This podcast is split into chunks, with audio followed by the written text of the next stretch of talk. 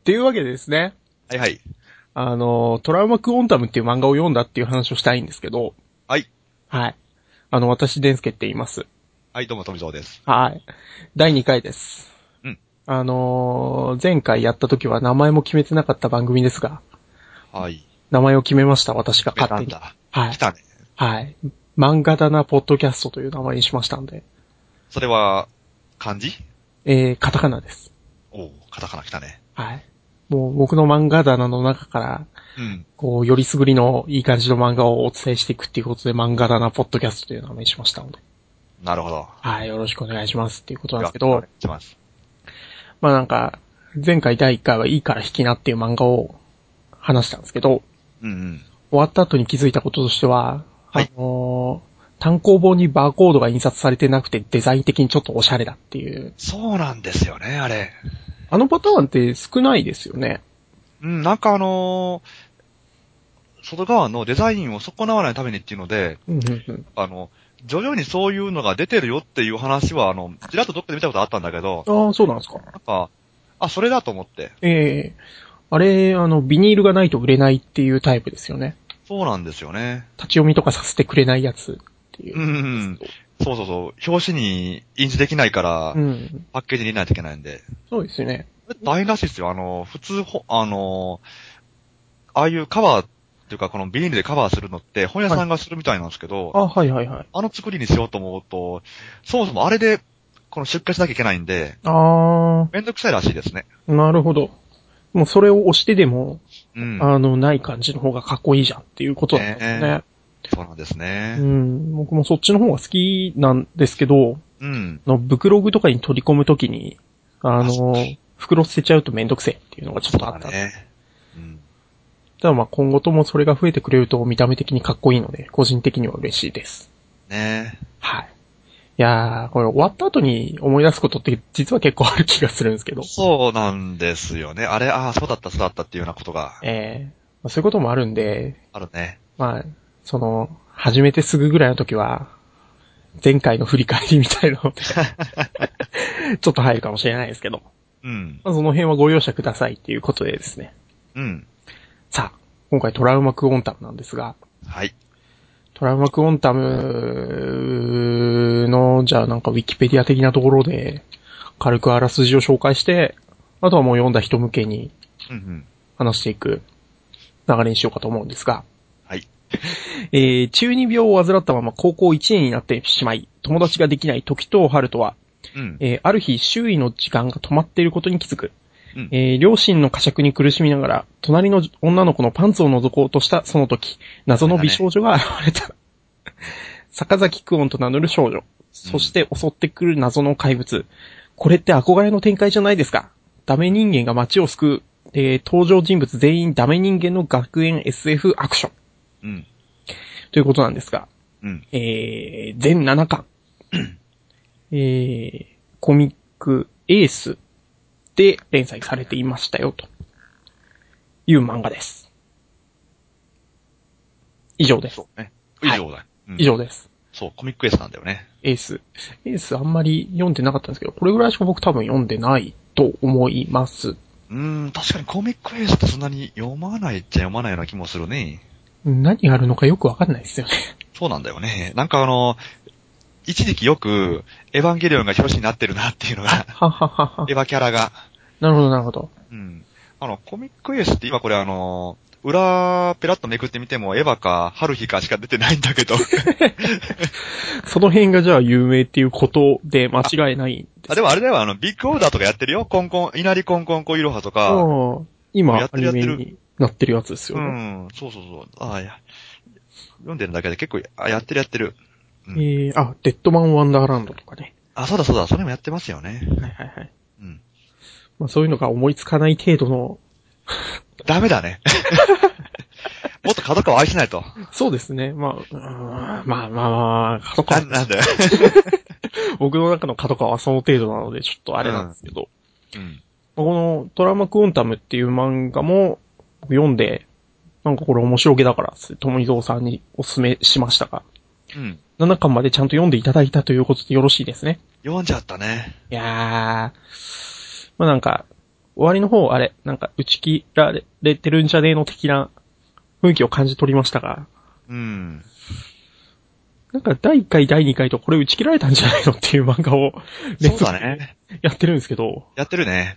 なんか作為的なものがあるんですか、これは。なんだろうね、この、好きなやつが終わっちゃうっていうこのパターン嫌だね。嫌ですね。うん、ああ、いいよね、これ漫画いいよねって言って、読んでるのに、あの、ある日なんかあの、あれ終わったねっていう。まあ、でも最後までちゃんと終わってる方が話をしやすいっていうのも多分あると思うんでって感じなんですかね。ああ、ねうん。え。うん。まあまあまあ、そういう感じですよ。うん。ちょっとじゃあ、読んでた感想をね、話していきたいんですが、うんうん。俺、第1巻、えっ、と、僕、な、なんていうんですか、帯がついてる漫画をまた撮ってあるんですけど、帯ね。はい。うん。帯のところに、僕らの街を守るのはバカで中二なダメ人間っていう うん。ことが書いてありまして、僕本屋さんでこれを、えっ、と、表紙を見て、表紙買いをしたんですけど、うんうん。あのー主人公たちが多分なんか超能力的な能力を持って戦うっていうところと、うん。僕はその能力バトル的な部分が好きなのでうんうん気になったんですけど、うん。うん。あのーバカで中二なダメ人間が戦うっていう、うん。なんか、かっこいい能力バトルとか、かっこいい戦いって結構多かったんですけど、うん。登場人物全員ダメ人間ですよって書かれるのって、個人的にこう、なんていうんですかね、かなり、い他に比べて異質じゃないかって思ってたんですけど、そうね。全然、この、力を発揮するというか、力の源が、普通のあの、能力者ものとは、ベクトルが逆ですよね。真逆ですね。うん、あのーこのネガティブなパワー、黒いパワーって、普通敵が持つもんじゃないですかえ。ええええで、そのネガティブなパワーが、このドロドロ溜まっていってって、なんかこの、どっかの朝のやってるアニメでありそうだけど、ああーの、そういうのがグ、グロいやつが、あのーなんかこうね、変なモンスターが出てくるみたいなう。んうんうんうん。その、ではなく、それが主人公っていう。主人公ですね。あの、敵として出てくるのが、高悪ジャルっていう、時を、こう、周囲の時を食ってしまう化け物みたいなのが出てくるんですけど、うんうん。その中で私たちは自由に動けるんだっていう人たちが戦う。で、なんでその中で動けるんですかって言ったら、あの、いつもこう、怠惰な生活を送っていて、 時間を無駄に過ごしているから、その中で動けるだけの時間を持ってるんですよっていう、設定らしいんですけど、なんて、なんてね、この、無駄な設定なんだっていう。 いや無駄な力ですよね。無駄ですね。無駄な生活をしてるから無駄な力がでついたっていう。 その、時は一定ではなくて、それを過ごしてる人がどういう感情でいたかによって、まあ楽しければその時間は短くなるし、うん。楽しくない時間だったら長く感じるっていうので、少しずつこう、他の人よりも長い時間を過ごしている感覚を持ってるっていう。うん。まあ、なんなんて言うんですかね、クズ人間っていうか、なんというか、ダメ人間の超集まりみたいな感じなんですね。そうね。それの中でも主人公は、えー、中学時代に、えー、とあるスペースオペラ、SF 小説にハマってしまったことによって友達が一人もできなかったっていう。うん。これ、銀河英雄伝説とか、ですよね、多分。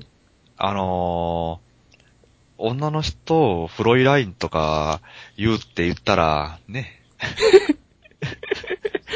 フロイラインって、あの、なんていうんですかね、日常生活で、こう、 口に出す言葉じゃないじゃないですか。ねえ、これでもね、変に、この、自分のキャラ作っちゃうとこういうことを言っちゃう人、いたよ、これ。あの、ずっとね、えーあの、文庫本読んでるやつ、こんなこと言ってるやつい たよ。あの、中学校、特に2年生ぐらいの、一番こう、いろんなものに感化されやすい。そうね。あ、これね、見たらね、これあれだよ、あの、一番最初のページというか、はいカラーページの後で、はい。 3年前僕が中学生だった頃、なんちゃらかんちゃら出てるところの、はい。このバックに出てるこのキャラとか、ええ。あの、そこの次で主人公があの、アップのところ、あの、指で銀河っていうところまで出 てるよ。完そ全のに、下隠れてるけど。 完全に銀河英雄伝説になるやつですよね。そうね。いや、まあ、僕の周りにこういうタイプの、あの、男を K、女をフロイラインと呼ぶキモいやつっていうのはいなかったんですけど、その僕のその中学時代に銀英伝が流行ってなかったってのもあるとは思うんですけど、うーん。銀英伝すごく流行った時期の時はこういう人たちいたんすかねうーん。なんかこの、その世界観を、この、こっちの世界に持ってきちゃうっていうね。まあ、あ、社会目がもうわからなくなってるぞ。今だったらそのネット用語を実際に使っちゃうやつみたいな。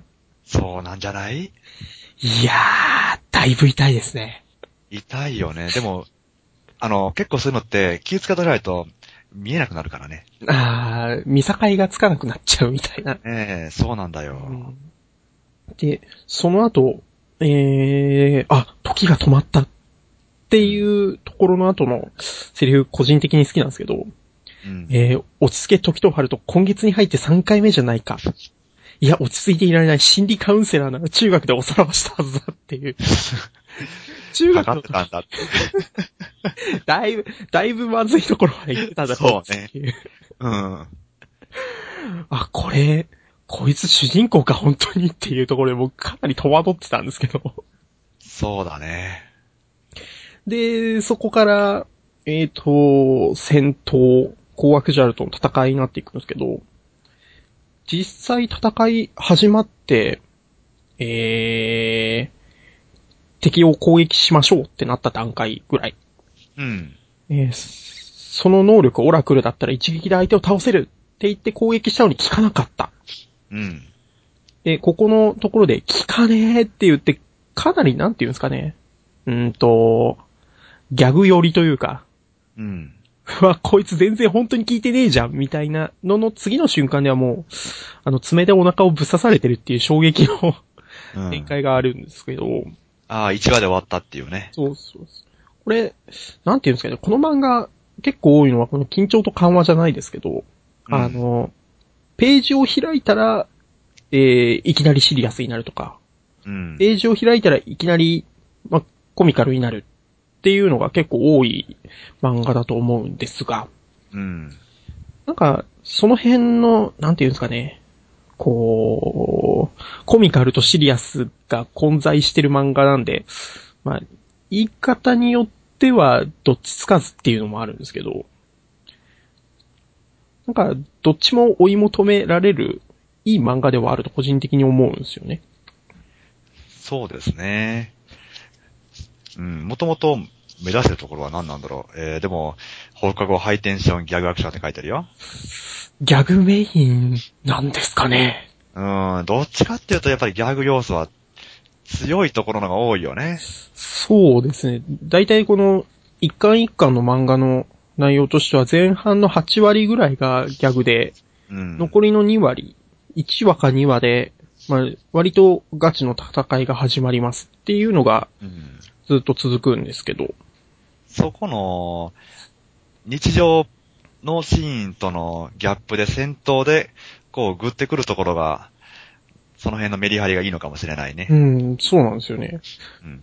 たまにそのギャグの中でも敵の高悪ジャルが出てきたりはするんですけど、うん。その時って結構こう、うーん、敵自体の見た目とかも結構グロテスクだったり、うん。かっこよかったりして、あのーこういう、なんていうんですかね、メカっぽいのを描くのがすごい得意な人なのかなと個人的には思ったんですけど、うん、うん、うんなんか、えっ、と、漫画のそこかしこにガンプラとかが置いてあったりとか、ああ、出てくるね。ガンダムとかが多分ものすごい好きなんだろうなっていうのがうん。おかしこに見られるところがあるんですけど、うん。ガンダムとあと仮面ライダー、なんか、ライダーキックをしてる部分があったりとか、うん、うん、うん。あと、これや ってた時期が仮面ライダーオーズの時期だったんで、ああ、そそうそう、ちょっと懐かしい描写があったりするんだよそうなんねで。すよね。なんかうん、そのタカトラパッタっていう、ねえーセリフがあったりとか、オーズの、えー変身ベルトが部屋に置いてあるとか、結構ね、あの、これ書いてる時のリアルタイムのネタとかが入ってきてるんじゃないかなと思うのが、え多分後ろの方に行ってくると今度ね、仮面ライダー、オーズの次のやつ、なんだっけえーフォーゼとかですかそうそうそう、フォーズにな、になってるんだよね。あーの、う宇宙来たとか出てたりするんだあよね。 ー、なるほど、なるほど。そうっすね。なんか、あと、えっ、と、多いのはパロディ部分が多かったりするので、うん。なんか途中では、えっ、と、寄生獣のうん、うん。誰でしたっけ、えっ、と、女の寄生生物が自分の赤ちゃんに対して黙れって言ってるシーンのパロディがあったりとか、うん。えーも、いろいろパロディあるんですけど、わかれば面白い。パロディ漫画って大体そうですけど、わかれば面白い。わ、からないとなんだこれっていう。うん、なんか、よくわからない、だけどわかると、プってなるんだよね。そうなんですよね。で、まあ、わかる人向けで書いてる部分が多いとは思うので、あるよね。そうですよね。かなりそういう何かしら、わかる人だけわかりゃいいやっていうようなネ タが、多いよね。そうですね。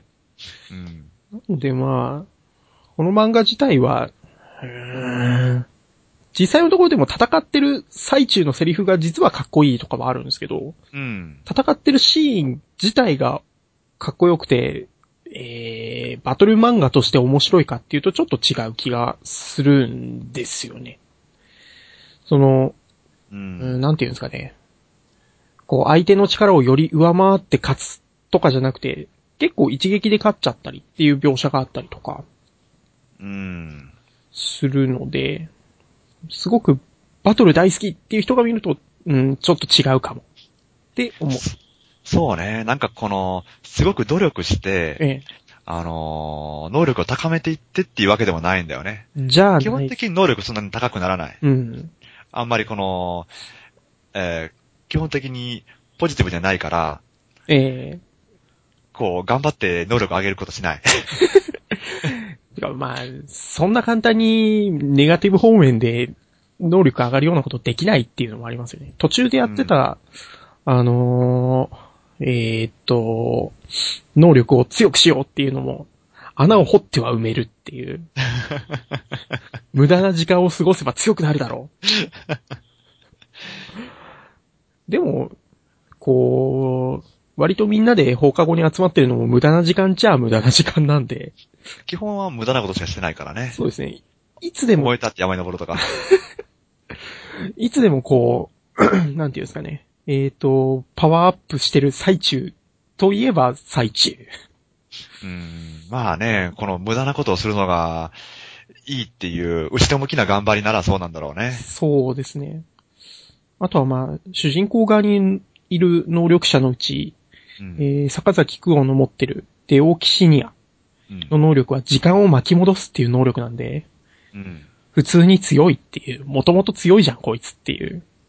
まあ、ね、戻せば、一度見た未来を変えれるわけなんでね。そうですよね。こういう攻撃をされたからそれに対応しようとかができる。うん。まあそういう能力を持ってたら何かしらのこう、ちゃんとしたバトル漫画だったらあるであろう、えっ、と、対価とか代償みたいなのも別にない。うん。なんでまあ使いまくれるし、他の、た普通のこうアクジュアルだと戻ったことにすら気づかないから、うんそれにまた対応するっていうのもできない。うん。なんでまあ、バトルの部分、そんなにこう、おお、かっこいいかっこいいって見るような漫画とはちょっと違うのかなっていうのがうんうん。ありますな。そうね、なんか、バトル漫画のこの泥臭さとか、そうか、そういうのがないんだよね。ないですね。 なんか、うーん、そうだな。た、割と淡白なんだよね。淡白ですね。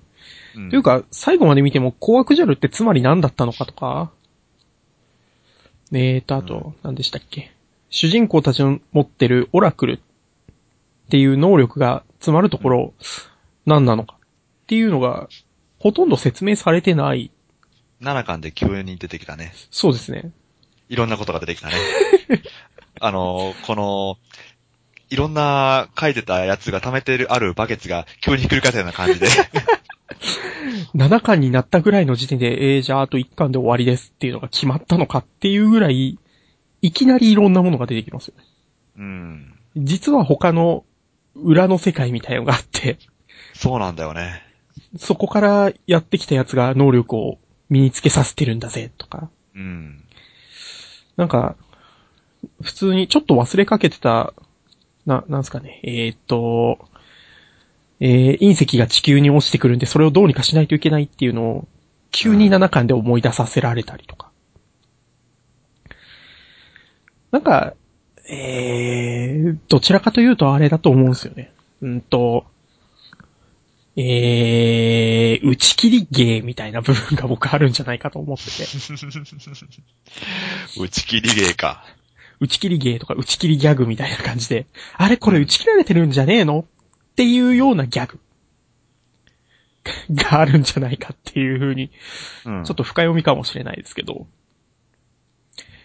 実は打ち切られてるんじゃないのって思わせるような物語運びをしているっていう風に僕は 勝手に考えたんですけど、うん。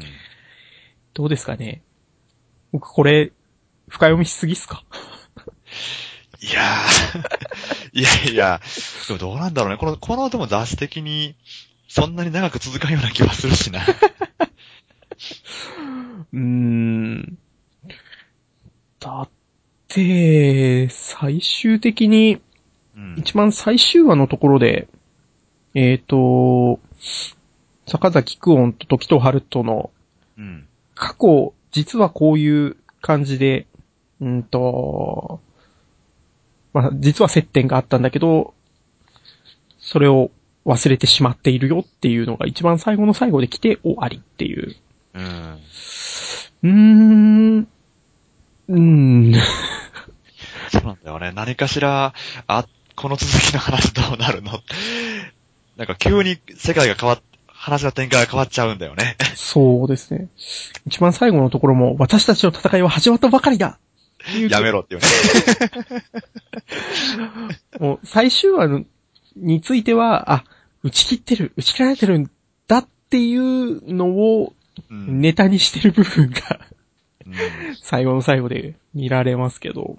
うんこの、どっかだったっけどっかでこの、僕たちの戦いは、は、なんとかは始まったばかりだみたいなネタがどっかにあったけど、今度は本、ガチで終わっちゃったっていうガね。チで終わっちゃいましたね。これも、あの、本屋さんで、ああ、新刊出てると思って見たときに、うん帯のところにご愛読ありがとうございましたっていうふうに書いてあるそうんでなすんよ。だよね。うん僕これはギャグだと思ってたんですよね。思ったよね。思ったよ。だって、毎度毎度この、えっ、と、えー、帯の部分、うん全部ギャグなんですもん。そうっすよね。大体そうなんで、まあ、またこれかと思って、そうです、そうです、そうです。思うよね。思いません。7巻の1個前、6巻の時は、作者さん青木隼人さんなんですが、うん。えー、帯のところで、あ、青木隼人大先生推薦。僕史上最高に面白い漫画ですって書いてあって。おーおーおーなんか帯のセンス毎度毎度あるなと思ってたら、うん。 7巻で本当に終わるっていう。本当に終わるんだ、これね。僕、これ終わりってわかんなくて、ペラってめくったら、えめくったところにありがとうございましたって書いてあるのをね。え、えで、これまでダメ人間に付き合ってくれた皆様、ありがとうございました。また会いましょうっていう。え、うん。え、本当に終わった のって。もしかしたら最後まで見たらそういうギャグだからみたいなのがあるんじゃないかってずっと思ってたんですけど、うんなかったですね。うん。なんかもう、ねえ、これめくったらこのカラーページも、ええ。 31話のところなんかもう、もろ最終話ってチックな感じになってるし。うーん。んまあ、んなんすかね。 うん。この漫画自体10巻じゃあ20巻30巻って続く漫画かっていうとちょっとなんか違う気はするんですけど。こういう、この、テンションの高いやつは、確かに続けるのは大変だろうなと思うけどね。大変ですよね。ギャグ漫画って特に難しいと思うんですよね。 うん。なんか、えっ、と、しかも、エース自体も1話1話の話として長いじゃないですか。うんうんでそれの中でギャグをちゃんと入れてってやるの、うん。うんうん。それは何十巻も続くとさすがに長いしマンネリになるしっていうのもあるんで、うんまあ、このぐらいで 終わっていいのかなっていうのを割とあったりはするんですけど。うん、でも、なんかこの、ギャグをこの絡めつつも、はい。一本ストーリーがあったんだろう、なあ、気がすんだけど、どうなん だろう。と、この、勢いで変えてたわけじゃないと思うんだけ どね。あ、次この話しよう、次この話しようってう言ーって。ん。その、1巻から7巻まで一応、通してあるのは、えー、未来に、えーっと、地球に向かって隕石が落ちてくるから、それを止めるために行動をしないといけないっていう指針があったんですけど、それ、まあ、正直5巻、6巻の終わりぐらいで、あうの、んそのことについて僕完全に忘れてまして、うん。なんか、敵の方でもそれを止めるためにはこういうことをする必要があるんだ。でもそれにはちょっと犠牲が必要なんだ。みたいなことをやってたのが、うん6巻で終わったんで、うんうんその隕石落ちてくる話って、実際に隕石落ちてくるっていう話の輪になるまで完全に忘れてまして、うん。うん。あ、そういえばこんなのもあったなぁと思って見てたら、なんか、隕石破壊できたし、よかったね、みたいな。そうね。なんか、これも、ここで多分人気があったら、次はこういう未来があるからどうにかしないといけないんだっていうのが続いたりしたのかなっていう風にも取れるんですけど。うーん。どうなんだろうね、これ。第一部感みたいな感じで、第一部ね。 1回目のあの、ラスボス倒したんで、第2回目のラスボスに向けて話を続けるとかもうんできるんじゃねえかなとは思うんですけど。あ、これひどいね、これあの、最後のおまけ漫画。はい。すげえ打ち切りっぽいな。打ち切りじゃねえよ。すごく、すごく続きそうです。続かん。よし、みんなで次やろう。やらん。俺はフリーしか動かん。やめろ。って感じ。なんなんだよ。っていうな、なんか、打ち切りっぽいな、つって、打ち切りじゃねえよっていうのが、あの、はい、打ち切りですっていうのが、その、雑誌的にダメなのか、本当に打ち切りじゃないのかっていうのを、やべえ。その次のページで、結局クォンタムって何なんですかっていう確信が語られてる。いい質問ねっていう。おい、ちょっと待って。ってことは、これを、これ単行本読まないとクォータムって何だったんだろうっていうところまで、話として進ま進まなかったっていうことですよね。そうなんだよね。うんなんか、途中で出てきた次元三中心っていうボス的なのや、急に出てきましたけど、出てきた俺。何の脈絡もなく急に急に出てきましたね。出てきたね。でなんなんっていう。直前まで戦っていた主人公たちの敵が、そいつらを倒して終わりっていう。じゃあ、出す意味って何だったんだって思わせられるんですけど、そこもうちょっと引っ張らなあかんとこやもんね。実際のところはそうなはずなんですけど、なぜか急に、これ戦い出すんだよね。戦い出しますね。これね。だって、戦い出すシーンって、1ページでしょこれ。 1ページですね。ね。あの我々は次元さん中心とか言って言って出てきて、で、なんかこの、自己、あー自己紹介があって、で、で、なんか急にシーンが変わって、ああ、暇だ、暇ねーとかって言って、ゴロゴロハルトとかがしてて、で、パーって行くと、いきなりなんかあの、そして、な、なんだととかで倒してるっていうね。その、じゃあ戦い始めますっていうところから、実際に倒し終わりましたっていうところまでの間は、あの、近くのところにメイドカフェができて、そうそうそうそう。あの、知り合いのカフェの店長さんのところのお客さんが取られてますっていう。そう。な何の脈絡もない何の話。話してるのっていう。急に何の話してるのって。 どこ行ったのさっきの話はっていうね。そうですよね。で、次の、えー、話では、えー、まあ忘れかけてた隕石落ちてくる話がついに始まるんですけど。そうね。っていうか、そうね漫画内の人たちも隕石、え、何マジで来んのぐらいのことを言ってるっていう。うん。あ、見た段階で、あ、これギャグなんだっていうのがもうこの段階で分かってしまうっていう。そういえば何巻か前に陰性の話してたね。あったあった陰性の話っていう。 ひどいっすよ。 ひどすぎますよ、これ。うん。で、すこれ、んなんて言うんですかね。ただ、これまで、えっ、と、一巻一巻の後ろの方であった、えー、バトルの部分、僕実は結構この中のセリフが好きな部分ってあって、うん。どこだったかな ?2 巻か3巻かそのぐらいだったと思うんですけど。あ、違う、6巻ぐらいか。えっ、と、6巻のすごく強い敵と戦う時のうん。主人公のセリフ実は結構好きで。僕は都合のいいパワーアップは嫌いだ。強い敵が適当な理由で主人公を殺さずに帰る展開も嫌いだし、主人公が特殊な血筋が、えー血筋で強いのも最悪だし、あと優しいだけの主人公はモテモテとか死んだらいい。で、敵に何が言いたいんだって言われたら、満身創痍でボロボロ特殊な血筋もねえがお前をぶっ倒すって言ってんだよっていう、このセリフがあるんですけど、もう、あの、僕もこの強い敵が適当な理由で主人公を殺さずに帰る展開とか大嫌いなんでうん。 でこの後の、もう普通の俺がお前をぶっ倒すんだって言ってるこのシーンって、かなり相手に負けそうになっててボロボロなのにもかかわらず虚勢を張ってるっていう。この主人、主人公すげえかっこいいじゃんって思わせられたシーンなんですけど、うん。あの何ページか行くとまた微妙にこう、 逆が挟まって、えー、敵の攻撃を避け続けてるシーンがものすごいこう、ポーズかっこ悪くって気持ち悪いっていうのがあるんですけど、こう、いつもいつも、ラストのところは割と真面目に戦ってるのにどうしてここだけ、このギャグっぽいシーンが微妙に入ってたりするんだろうっていうのを思わされたんですけど、そうね。必ず挟まないともう気が済まないんだろう ね。なんかこう、シリアスやっちゃうと、こう、バカなことしたくな るっていう。その、均衡を保とうとしてる感じが。うん。するんですかね。でもこの人、作者さん自体、えーっと、青木隼人さん。はいはい。他に書いてる漫画だと、マクロスフロンティアの、えー少年エースでやってる漫画、漫画版を連載してたり、あらあら、そうなのね。実はこう結構真面目なのも書いてたりするらしいんですけど、うん。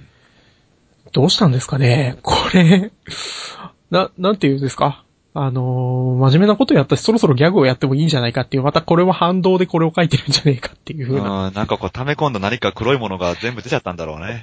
もういいか、この辺でってやめたのかもしれないし、それは。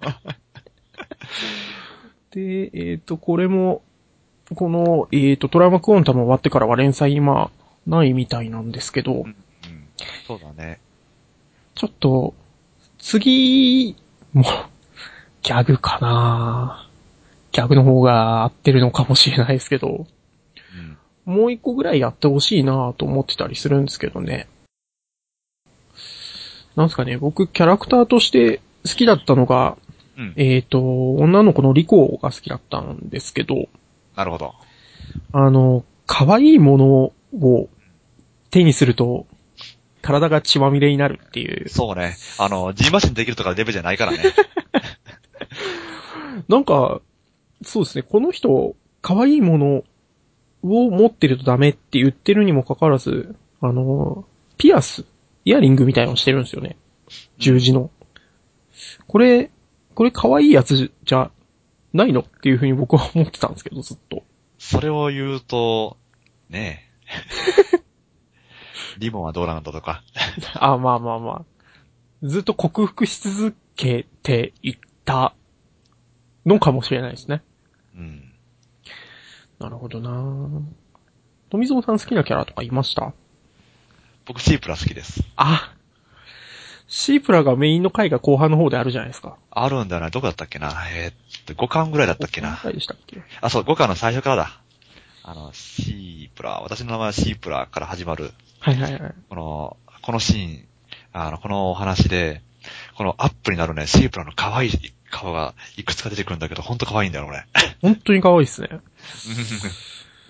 でもまあ、シープラ、シープラも実は基本的にダメなやつっていうのがうんダメですね。これあのー可愛いキャラなんだけども、最後の最後で、あの、おこの男どもが、あまたこれがあの、なんだ、彼女作、作るな、この野郎とかって言って、あの、く、あの、醜い戦いをやってるところで、急にフィルターがかかって、この BL 漫画を描き続けるっていう。いやー、あの、この子も、どちらかというと敵側にいた時は割とまともな、そうね。うん、子だったはずなんですけど、仲間になった瞬間から、 ど、どんどんとダメになっていくっていう。だいたいこの、仲間になるってことは、そっちの要素があるからっていう。僕、これ最後まで読んで、うん。まあ、タイトルなんですけど、なんでタイトルがトラウマクオンタムなのかが最後までわからなかったんですけど、はいな。このタイトル付けって僕の結構気になってる部分で、うんなんでこのタイトルなんだろうっていうのが作中でこうはっきりと説明されるのが結構好きで、うんうんうん。えー、1回目でやったいいから引き上がったらそ、うだね。後半の方一番すごくいいところで、うんえー、キャラクターがそのセリフを喋る。うん。で、そこで、あ、なるほどなって思ったんですけど、これ、なんでトラウマクオンタムなんですかねこれちょっといい、このね、量、あのー、量子結晶クォンタムっていう、この、これ、この人の造語だよ、これき っと。あのー、今これ、これでググったら、はい。トラウマクォンタムしか出てこないも。ああ。俺もなんか漢字で書いといて、えー、英語読みするっていうの。なんかこう、最近の流行りっぽくてかっこよくねみたいなんかっこいいんだけどね。意味合いでつけたとは思うんですけど、うん。最後まで読んで、つまりどういう意味だっていうのがえ全くわからなかった。ええークォンタム自体は、これは量子っていう。うんうんうん。結晶は、ともかく量子なんだよね。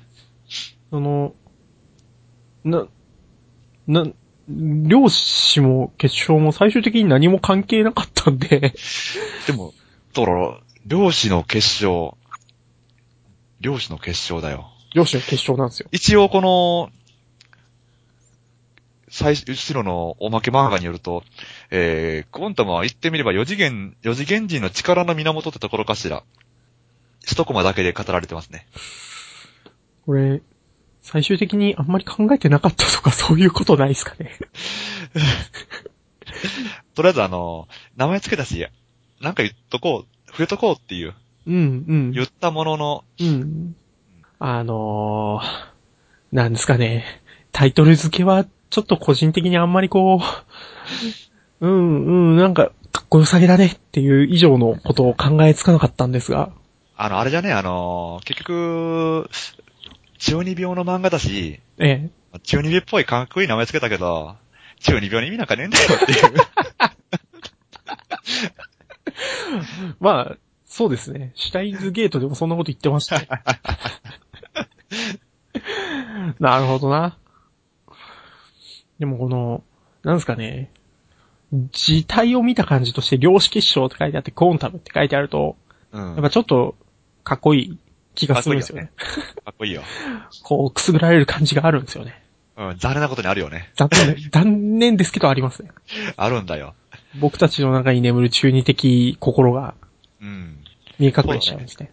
本当にこれあの、一巻の表紙だけ見たら、すごいあの、キャラもええかっこいい、可愛いし、ああ、面白そうじゃんとかって思ったんだけども、ええ。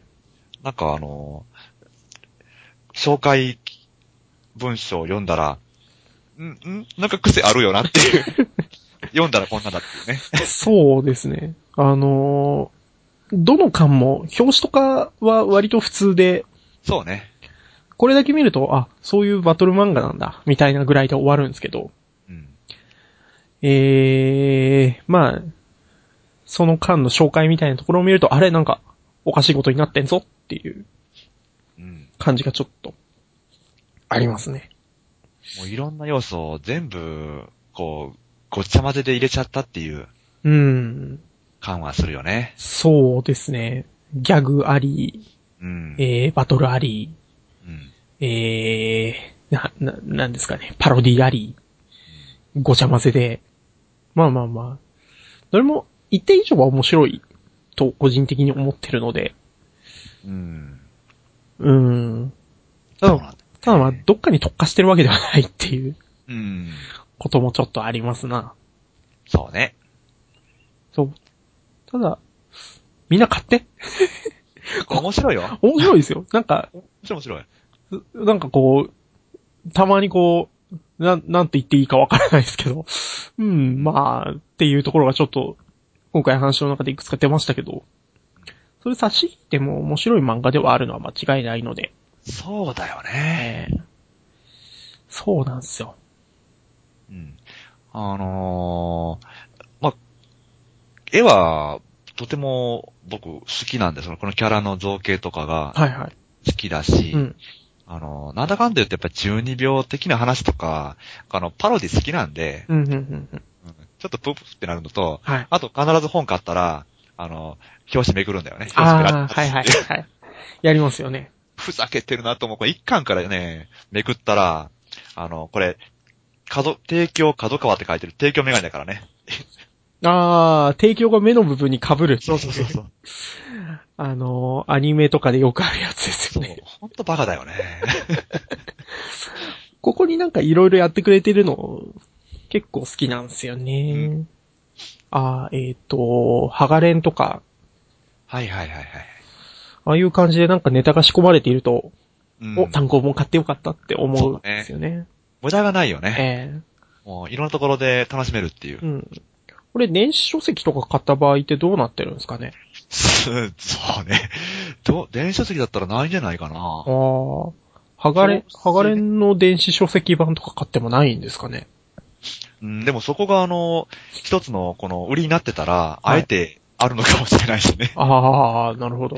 うん。そういうのが見たい人はちゃんと本を買いに合うみたいな。あー、でもほんとね、単行本買ったからこそ楽しめるっていう。うん。連載も楽しいけど、単行本買ったらもっと面白いよっていうそうですね。とこになるんだろうからね。そうですね。なので、まあ、とても面白い漫画でしたっていうことで、うん締めてよろしいですかね。そうだね。またあの、打ち切り漫画になっちゃった けども。多分。でも、でも、それなりにやっぱり面白い。そうですよ。うんもう、打ち切り芸として僕は そうね。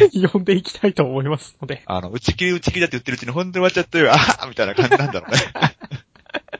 そうですね。うんそういう面白さはちょっとありますね。あるね。うん、うんさてさて。それじゃあですね。はい。まあ次回以降も何かしらを話していきたいと思うんですが、うんうん。えー、今のところ未定って感じですかね。うん。じゃあ、また、決まれば決まったでってことで。そうですね。あんまりこう、週1ペースとかでやらない方が多分いいと思うんで、なくなっちゃうよ。なくなっちゃいますんで。 たまにたまにやるぐらいでしょ。うん。そうですね。なんだろうな。最近なんか漫画買ったかなと今思い返してるんですけど。うん。うーんと、そう、うつご飯を買ったんですよ。うつ、うつご飯売ってないんだよ、あれ。えーやっぱり、アマゾンで買うか。えーヤングチャンピオン列でやってた漫画ですか ね。あえらいとこでやってるのね。えー、鹿川祐希さんっていう方のうん。書いてるうつご飯なんですけど、あの、飯をまずそうに食う漫画っていう。ないよね。あの、まずい飯食うとか、あの、まあ、普通にうまい飯うまいそうに食うのは当たり前だけど、まずそうに食うって、だ、見た、これひどい、あの、まあ、アマゾンで開いたんだけど、えー表紙のこの、死んだ目のよう な、死んだ魚の目のような、したこの主人公この、こその食ってる。確かに、はぁーって感じの。 まずそうなとこ。これも、あの、まずい飯を食うんじゃないんですよね。そうだよね。普通の飯をまずそうに食うっていう。そうなんだろうね。食ってるもん多分これ牛丼屋の牛丼だから普通にま、うまいんだろうけど。そうですね。あの、途中だと、個人的にすげえ好きな話なんですけど、あの、冷たい食べ物がす嫌いだみたいな話をするんですね。おー熱を奪われながら、この熱量、カロリーを摂取するっていうのは矛盾してる気がする。っうっせえよ。て言いつつ、でも、うん。俺でもそんな中でも買ってしまうのがこれだっつってザルそばを買ってきて食べる。ダメじゃんか。もう超ダメじゃないそれ。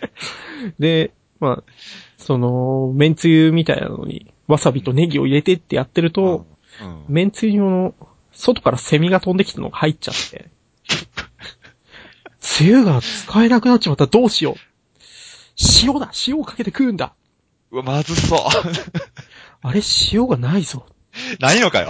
そもそもないのかよ。っていう時に見つけた、ポテトチップス薄塩味 のダメだよ。ダメだよ。袋に、し麺を入れて食うかどうかって悩んで終わるっていう。終わるんだ。やらんのだ。ものすごい好きなんですけど、この漫画をこう、なんすかね、これすごく面白いんだよって人に勧めるのはどうも違う気がするっていう。面白いかどうかだとだいぶ違う漫画だと思うんですよね。そうだね。見れば見るほどに心が暗くなるっていう。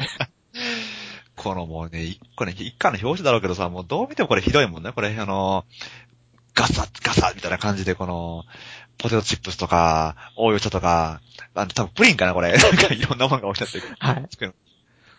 まあ、ただこの人、どれを食ってもうまいって言わないですからね。言わないんだ。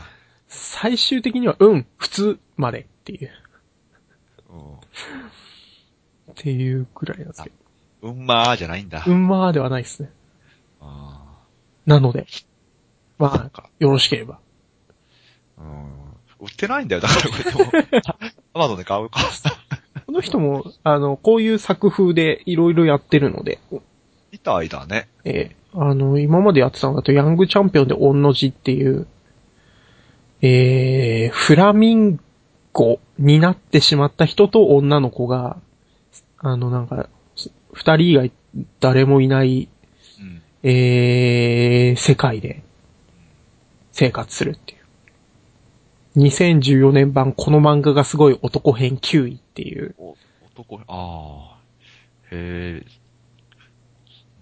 なんか癖はあるけども、読んだら、ハマる人はハマるっていううん。感じかね。そうなんですよ。なんか、自分の中の、こう、暗い部分がだいぶ見えてきて、とてもいい漫画です。飯食う前に読みたくねえな。 飯食う前はやめた方がいいですね。飯食った後に読んで、よがいいな、これ。そうですね。あ今日はこれ以上食わなくていいやっていう気持ちになれます。なんかこの自分のこれから食うものがなんかすごく、あの、貧相に、さましく見えてくるよね。 それはあるかもしれないですね。うん。じゃあ、これ買ったら、これ一巻しか出てないのこれ。今、で一も巻ですね。すごくない2010年から、で、単行本一巻。うんいいね。じゃあ、面白かったら、これ、面白かったって、言って、じゃあ、この、この一巻だけの話をはい。してみようか。えー、今後ともなかった場合は面白くなかったっていうこと で。そちらの話、あの話どこ行ったのっていうね。うん、そんな話一秒もしたことないですっていうんで大丈夫ですよ。 じゃあそんな感じで行きましょうか。はいはい。はい。じゃあすいません、なかなかありがとうございはまいし、たありが。とうございます。